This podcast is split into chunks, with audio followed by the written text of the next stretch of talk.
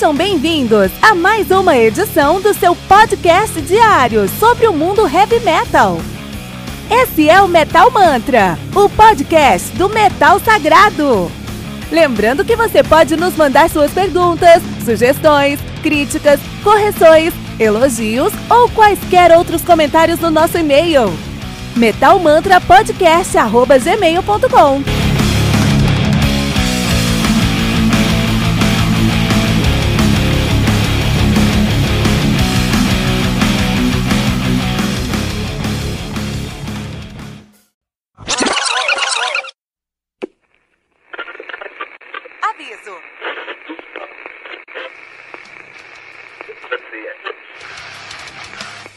Antes de começar, avisamos que todo o conteúdo do Metal Mantra é Creative Commons. Por isso, músicas, links e podcasts citados nesse programa estão na descrição desse episódio. E caso você ouça algum barulho estranho durante esse episódio, não se assuste. Isso acontece porque eu estou gravando esse programa na rua. Só mais uma mágica que o Encore FM fez acontecer.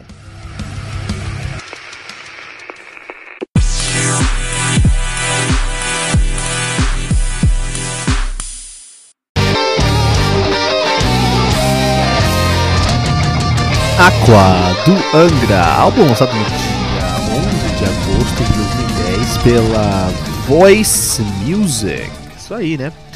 Uh, álbum conta com 10 músicas, como é tradicional no Angra, né? 10 músicas, totalizando aí 49 minutos de play.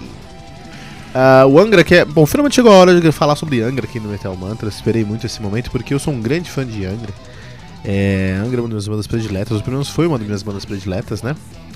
E acho que a primeira vez que eu falo sobre o Angra aqui no, no, no Today Metal, só lembrando pra você que tá chegando agora no Metal Mantra, Today Metal é uma série que a gente tem uma série diária de segunda a sexta, onde nós falamos sobre um álbum clássico, fazemos review sobre um álbum clássico de uma banda de heavy metal, sobre um álbum de heavy metal em si, né? E acho que, sim, olhando aqui meus registros, o único outro álbum do Angra que a gente trouxe aqui no, no Today Metal foi o uh, Omni, que é o mais recente deles. Mas como o Omni também, ele saiu esse ano, no coisa desse ano, a gente fez o review dele no coisa desse ano, é, foi, não foi muito, tivemos muita sorte, é que a gente revisou o álbum duas vezes esse ano, aí, uma sobre a visão, a, é, é, sobre a visão dele enquanto o álbum e outra sobre a visão histórica dele ali, né? É, são duas perspectivas diferentes sobre o mesmo álbum aí. A gente tem o, o Aqua, né? O Aqua agora. Mas o Angra em si é uma banda de São Paulo, capital. Os caras, são, os caras fazem um prog power metal. Estão nativa desde 91, de 91 a 2007, pararam em 2007, voltaram em 2009 até outro momento. Eu não sabia que eles tinham parado, né? Até porque em 2007 eu não estava por aqui, acho que foi por isso que eu não vi que eles pararam, né? O que aconteceu? Vamos pensar sobre isso. Os caras começaram com seu debut uh, em 93. A gente vai, acho que a gente vai demorar mais tempo hoje falando sobre isso, porque, hum, é, como eu falei, a primeira vez que a gente fala sobre o Angle de verdade aqui no, no Today Metal. Então, a gente pode. A gente precisa trazer uma perspectiva aí, né, sobre esse. sobre a, a banda em si. Então os caras têm o seu debut de 93, o Angels Cry, que é um álbum muito bom.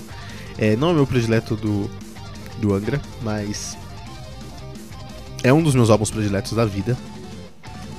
Os caras nessa época aqui eles conseguiram fazer uma sonoridade uh, que não acontecia no Brasil. Não tinha gente fazendo o som que os caras faziam aqui em 93. Angels, Angels Cry acaba sendo um álbum muito audacioso. Foi um álbum que foi gravado lá na Alemanha. Na Alemanha já tinha, né? É, o, o, o, Power Metal já há muitos anos já. Tinha o Speed Metal há muitos anos. E o Power Metal há pouco, um pouquinho mais de, de, de uma década. E aí os caras, quase uma década na verdade então os caras tinham experiência. Os caras foram gravados na Alemanha e conseguiram aí um resultado muito bom, né, no power metal que eles queriam trazer para sua sonoridade. E eles conseguiram notoriedade mundial. Uma, a fama do Angra ficou enorme no Brasil e maior ainda fora do Brasil, né? E o Angels Cry, na minha opinião, é um álbum que fala bastante aí sobre a, a, é um cartão de visitas. Aqui no Brasil também tem banda de power metal, a gente sabe fazer power metal aqui, né? Depois a gente tem o Holy Land de 96, que é um álbum muito especial para mim, porque é um álbum temático. Pensa uma banda brasileira fazendo um álbum temático de power metal.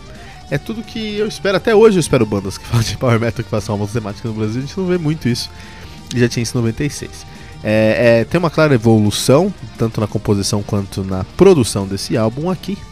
Afinal, um álbum é, mais, mais que quer abocanhar um, prêmio maior, afinal é, é um álbum conceitual, né? E conta a história da visão dos índios quando os portugueses chegaram aqui no Brasil. Muito legal, muito legal mesmo.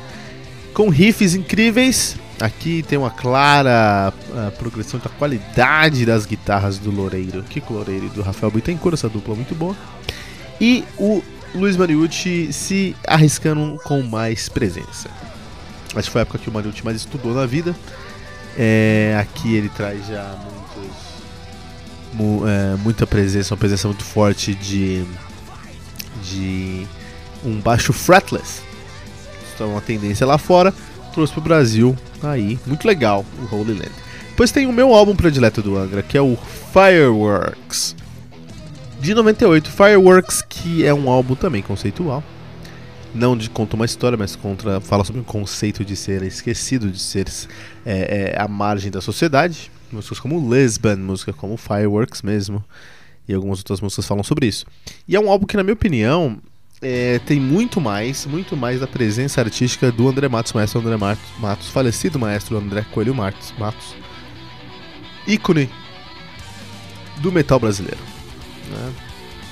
E eu vejo Fireworks como uma, um álbum que tem muito mais a presença artística dele, tem muito mais a cara dele, tem muito mais a, a o que ele é enquanto músico. Né? E nesse contexto aí, eu sempre achei o Matos à frente do tempo dele, porque eu acho que o Fireworks não é um álbum de Power Metal que deveria ser lançado em 98. Se fosse lançado em 2004, 2008 ou 2004 já seria bem, bem recebido. 2015 seria muito bem recebido. Se fosse 2019, fosse lançado esse ano, ser um dos melhores álbuns do, do ano. Né, álbum, ó, o melhor álbum do ano hoje é do Muguá. Olha aí. Então acho que o Fireworks teria muita, muitas chances de conseguir essa sonoridade. É um álbum assim que termina, Speed, a última música do álbum, termina com, com, com é, a música atonal. Então olha só a categoria, o nível de é, qualidade de informação que está agregada nesse álbum aqui. Temos também aí. Aí beleza. Aí depois de 98 tivemos uma cisão na banda, né? André Matos, Luiz Mariucci e Rafael Confessori deixaram a banda, Luiz Loureiro e uh, Rafael Bittencourt ficaram ainda no Angra. É, eu nunca tinha parado pra pensar sobre isso, mas realmente foi uma bandada, né? A gente geralmente viu um cara ou dois saindo da banda, mas saiu metade da banda. Três integrantes saíram, assim ficou outros três integrantes, né? Dois mais o Laguna tecladista. E aí, 2000, mais ou menos, 2001 também, ali, a, o, o antigo Angra, o Mariucci, o Confessori e o André Matos chamaram o irmão do Mariucci, o Hugo Mariucci, né? O Luiz Mariucci chamou o Hugo Mariucci pra tocar guitarra. Esses quatro formaram ali o Xamã. Xamã, que é uma banda incrível. E lançaram o Ritual. O primeiro álbum lá. E aí, nessa época aí, os caras conseguiram é, trazer uma, uma, uma, uma, força muito grande para o heavy metal brasileiro em 2001. E o Angra lançou o Rebirth. O Angra ali recrutou aqueles Priester na bateria, Felipe Andreoli no baixo e Eduardo Falaschi no vocal. E fez o Rebirth. Então, esse foi com certeza a época de ouro do metal brasileiro, do power metal brasileiro, porque a gente tinha duas bandas em seus auges tocando um som fazendo, fazendo um álbum que precisava dar certo. Essa é a grande diferença ali do Rebirth para os próximos álbuns do Angra. Tinha que dar certo o Rebirth. Os caras tinham acabado de sair de uma cisão, de uma separação, eles não tinham margem para erro, eles não tinham gordura para queimar. Tinha que dar certo. Então eles chamaram três profissionais, pode que eles é um puta baterista, o Andreoli nem, nem vou comentar, e o Falasque também. Eram as melhores opções? Não sei, não importa eram opções super válidas para aquele momento. Eles precisavam performar, precisavam entregar um resultado e não podia errar e não erraram. Rebirth é, é considerado por muitos o melhor álbum do Angra até hoje. E tem coisas no Rebirth eu preciso falar que é uma fase do Angra que eu amo. Tem coisas ali no Rebirth que são incríveis, né? Lógico, junto com a nostalgia, minha época escutando Rebirth quando era moleque, me, é, é, é, bom, enfim, não vou entrar em detalhes aqui, mas traz também um, um senso nostálgico, mas de toda maneira ainda é um álbum muito sólido. Em no 2004, então eles vão novamente para a Alemanha, dessa vez para gravar o álbum que seria ali a, a obra final do trampo deles, que é o Temple of Shadows. Então eles gravam ali o Temple of Shadows em 2004. Esse álbum é considerado o melhor álbum do Angra. Não para mim, o meu predileto é o Fireworks. E o Temple of Shadows ele é o power metal mais é, ousado que o metal brasileiro já teve. Que é um power metal mais rápido, um power metal mais sujo, mais agressivo. É, uma, é um álbum conceitual.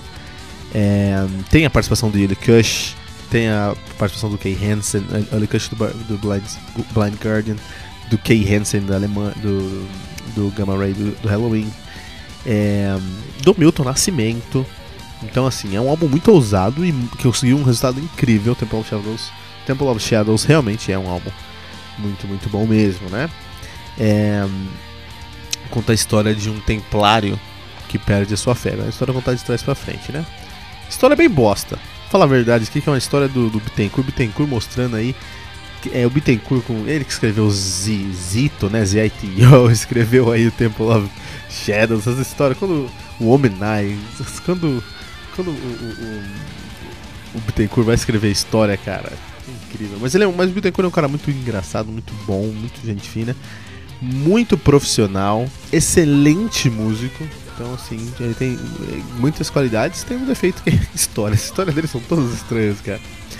E lançaram o, o Temple of Shadows. Eles lançaram depois do, em 2004. Depois em 2006 lançaram o Aurora Consurgence. Aurora Consurgence é um álbum totalmente esquecível do ano. E esse é um problema, porque a banda já tava num puta problema ali entre baterista, o aquele já tava querendo sair da banda, falasse que não tava muito bem, tava dando uma treta feia. André Olho se sentiu dono da coisa toda. André Olho hoje se, se sente dono do Angra. Essa é a realidade, cara. E eles lançaram Aurora Consurgence. Eu lembro que quando saiu Aurora, Aurora Consurgence, eu descobri que ele saiu porque eu tava na casa de um amigo meu, o Gabriel. Grande Gabriel Oliveira, abraço pra você, né? Escuta aí o Metal Manta. Eu tava na casa do Gabriel e eu peguei uma road crew na casa dele e tinha lá Angra. Aurora Consurgence. Falei, o que, que é isso, cara? Álbum novo? É, álbum novo. E eu fui escutar e, meu, não tem nada no Aurora Consurgence que seja. É, naquele momento eu percebi que o Angra era uma coisa muito, muito diferente do que o Angra que eu conheci. Então a gente tem um Angra em algumas fases. A gente tem a fase do Angra é, do André Matos, que a gente tem aí, o, o, o Angels Cry Hololand Fireworks, que é uma fase de eterna pro, progressão. Porque você tem o Angels Cry, você tem o HoloLens, tem o Fireworks e um é melhor que o outro. O Fireworks, ele pode ser inferior em sucesso comercial ou aceitação de público, mas ainda assim ele é um álbum superior do que os outros dois em qualidade.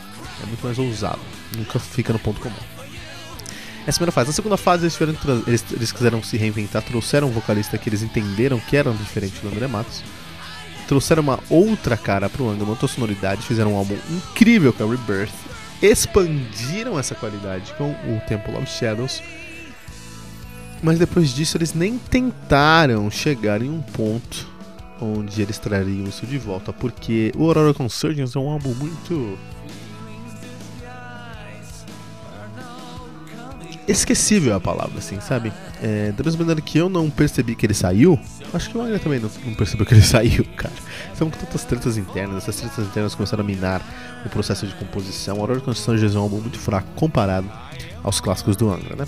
Depois eles lançaram o Aqua, que é esse álbum aqui, que já é o último álbum com o, André, com o Eduardo Falaschi.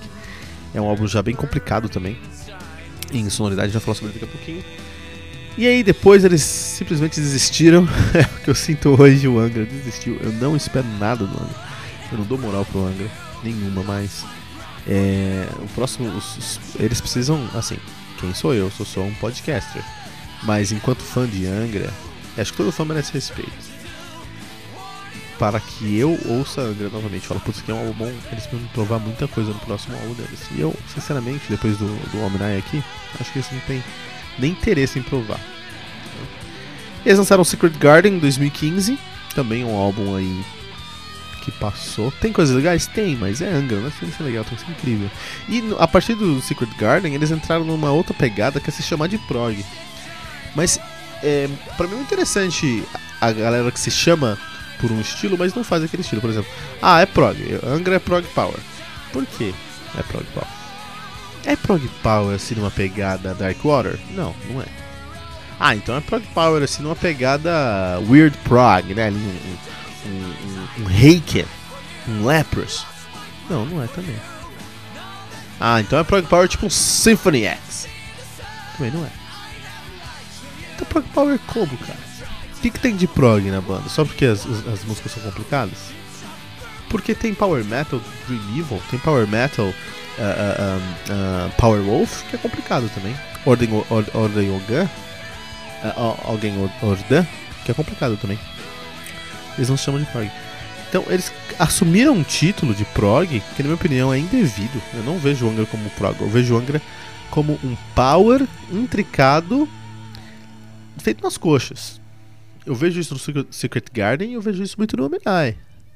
O Omenai, pra mim, é um álbum que falta, assim, de 0 a 10 tem 2%, de 0 a 100 tem 20% de riff e tá muito longe de riffs de prog. Os riffs estão muito retos para serem riffs de prog, na minha opinião assim, né? De qualquer maneira, a gente já falou sobre o Omniac aqui algumas vezes, vamos falar sobre o Aqua. A formação atual do Angra é Rafael Bittencourt na guitarra uh, e no back vocal e na percussão também. Felipe Androli no baixo no back vocal, Fábio Leone no vocal. Fábio Leone lá do Eternal Idol, Leone Conte, Trulli Rhapsody, né?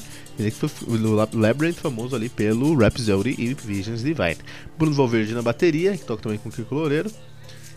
E Marcelo Barbosa na guitarra, que foi guitarrista do Cálice do Amap e do Dark Avenger por muitos anos. Dark Avenger é uma das bandas prediletas ainda também. Um, muito bom. Então o que acontece? É, na época ali do Aqua a formação era diferente. A formação ali era. A Falasque no vocal, Loureiro na guitarra, Bittencourt na, na guitarra também, Felipe Androli no baixo e Ricardo Confessor na bateria. O Confessor saiu do bando na época do, do, do da saída do André Matos, mas voltou aqui pro Aqua por algum motivo, cara. E depois saiu de novo. E foi. É muito estranho. É, vamos falar? Todo mundo falar. Eu tô com medo de falar e ter processo aqui, então vou ficar quieto. Vou ficar quieto, que não vou falar não. Qualquer dia a gente marca aí um, um show, uma. A gente encontrar vocês, é. Qualquer dia eu, eu aqui do Metal Mantra a gente encontra vocês em um show, a gente troca essa ideia.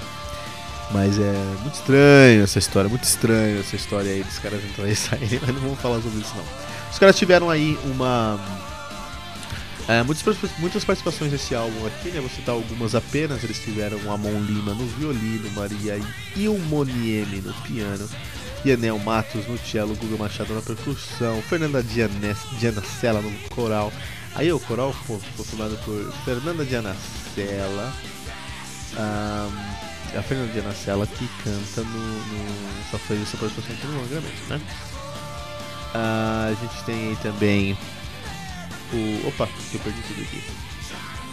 A Gisela Freire, Elizabeth, a Isa Elizabetsky, Katia Delfino, Zuma Duarte, Elisa, Luísa Dianacella, Tito Falasco, Zeca Loureiro, Débora Reis. A galera aí da. da tudo isso no, no, no nosso querido é, coral, né? A galera aí da, da os influenciadores da música clássica brasileira aí, né, no coral.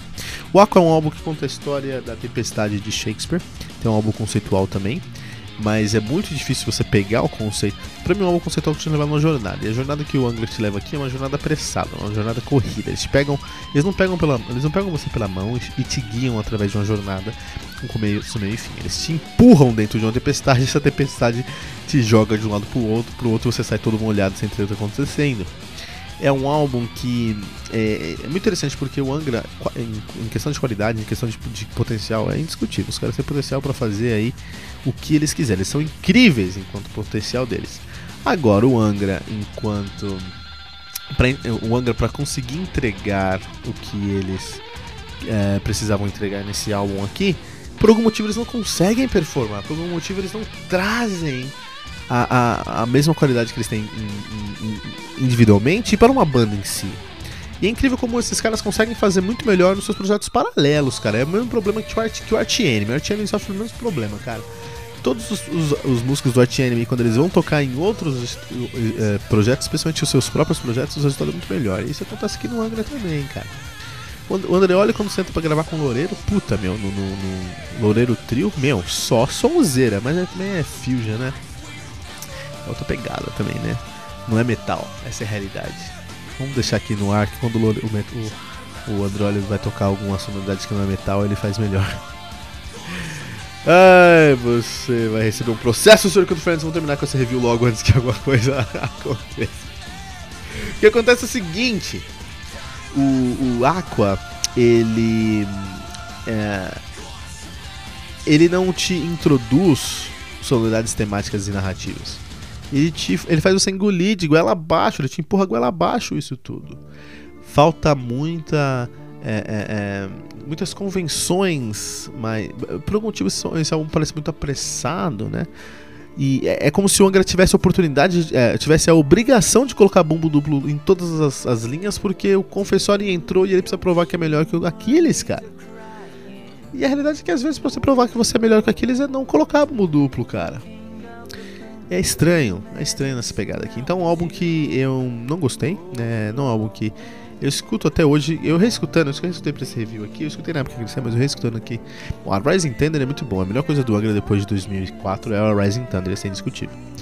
Mas tirando a Rising Thunder, tem muita coisa aqui que é, falta, sabe? Que não chega, cara. Não chega assim, né? E um grande problema foi o. o assim, quando saiu o, o, o Matos, depois de um tempo, o foi esquentou, também teve uns problemas. A galera pensou, puta, faz o, o Bittencourt cantar, canta aí, Bittencourt, canta bem pra caramba. E é verdade, o Bittencourt canta muito bem. Tanto que ele tem um projeto paralelo, que é o Bittencourt Project, vou falar sobre ele aqui qualquer dia. Que é, ele canta muito bem, ele canta muito bem nesse projeto. Só que a questão é que o grande problema do Angra foi o Bittencourt começar a cantar bem. Foi, foi, o Angra, foi o Bittencourt mostrar que ele canta bem, porque ele vem cantando algumas músicas agora. É, invariavelmente as músicas que ele, cantam, que ele canta são as melhores músicas do álbum, mas ele não é vocalista. Então essas, as melhores músicas do álbum não podem ser as principais músicas do álbum, cara.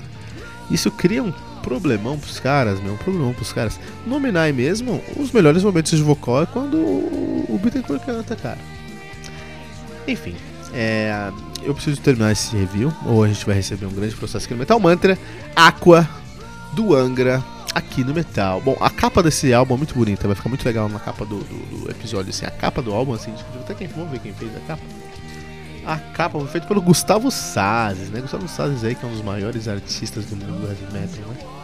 Parabéns aí pro Gustavo Sazes. Aqua, do Angra, aqui no Metal Mantra.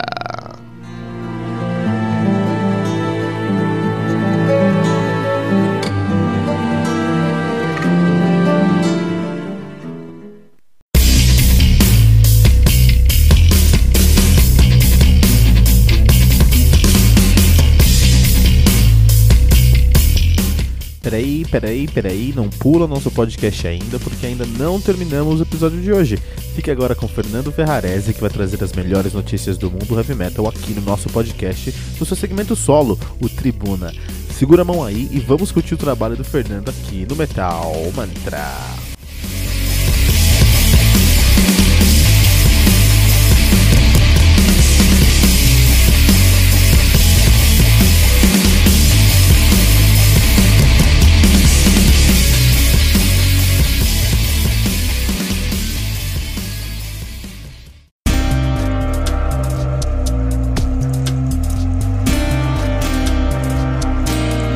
Salve nação metaleira! Isso aí, mais um tribuna aqui no Metal Mantra para vocês, trazendo as melhores notícias do heavy metal sempre. Aqui quem vos fala é Fernando Ferrarese e hoje vamos falar de Sepultura. É, cara, Sepultura que é prata da casa, como a gente diz, é o tempero brasileiro. Sepultura que tocou aí dia 4 do 10 aí no Rock in Rio, sexta-feira, que foi o que a gente diz entre aspas aí, a noite do metal do Rock in Rio que inclusive teve um lineup show de bola, hein, cara. Juntando os dois palcos do Rock in Rio aí, foi no palco principal Iron, Scorpions, Halloween, Sepultura. E no outro palco a gente teve Slayer e Anthrax, olha que pedrada, hein, cara. E Torto Squad, Claustrofobia juntos e Nervosa. Ao Brasil aí, cara, marcando presença forte em todos os dias de, de Rock in Rio e, meu, tocando ao lado de bandas tão icônicas, representando aí a nossa capacidade, né, cara? Que legal, que bacana ver isso. Deixando nada a desejar com relação a, a, ao heavy metal, cara. Que incrível. O Sepultura fez aí, inclusive, uma homenagem a André Matos, né? Finado André Matos, que foi uma perda gigante aí para nós, para todo mundo, na verdade, heavy metal, o cara era incrível. E além dessa, dessa homenagem aí, Sepultura tocou uma música nova, exatamente, para os fãs aí de Sepultura, os caras estão em estúdio. É, uma discografia muito extensa, né, que os caras têm, eles lançam álbum a roda, o que é muito bom para quem gosta de, de, coisa nova né, né da banda. E eles estão aí em estúdio de novo, legal demais. André Kisser, inclusive, comentou é, que eles estavam trabalhando, ele, o baterista, eles estavam trabalhando aí em São Paulo, é, montando a estrutura, digamos assim, a estrutura básica de sons aí do novo álbum. Eles têm um conceito, né? Já tem nome. Agora a capa parece que saiu aí também, ouvi dizer. Então os caras já tinham toda uma ideia formada a respeito desse, no, desse novo álbum. E ele e o, o baterista começaram a montar daqui, em São Paulo, enquanto o Derek e o baixista, o, o Paulo, estavam contribuindo de casa tal. É interessante saber que os caras formam uh, todo o corpo, né, digamos assim, toda a estrutura antes de entrar no estúdio, que eles têm essa capacidade, né, e essa é, como que a gente pode dizer, simpatia, empatia de poder deixar e confiar que os integrantes trabalhem por si, tenham suas seus momentos ali na fase criativa e depois que eles foram para estúdio para fechar realmente todas as músicas. E curiosidade aí é que eles estão indo lá para Suécia para gravar esse álbum com o mesmo produtor que fez o álbum anterior, Machine Mecha.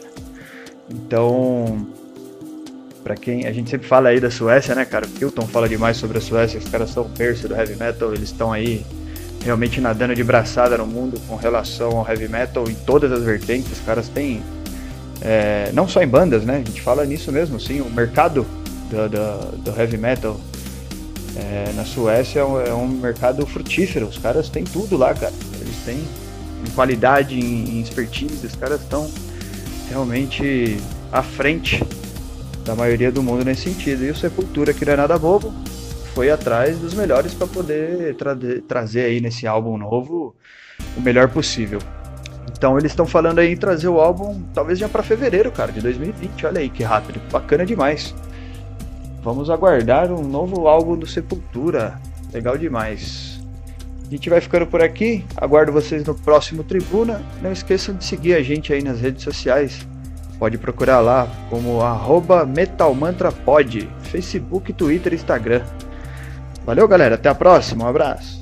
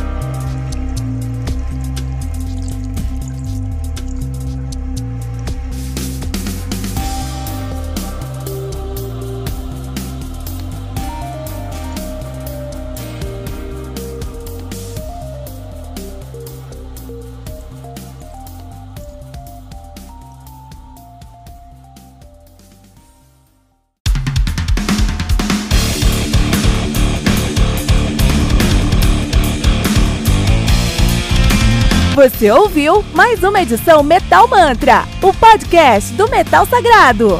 Apresentação: Kilton Fernandes.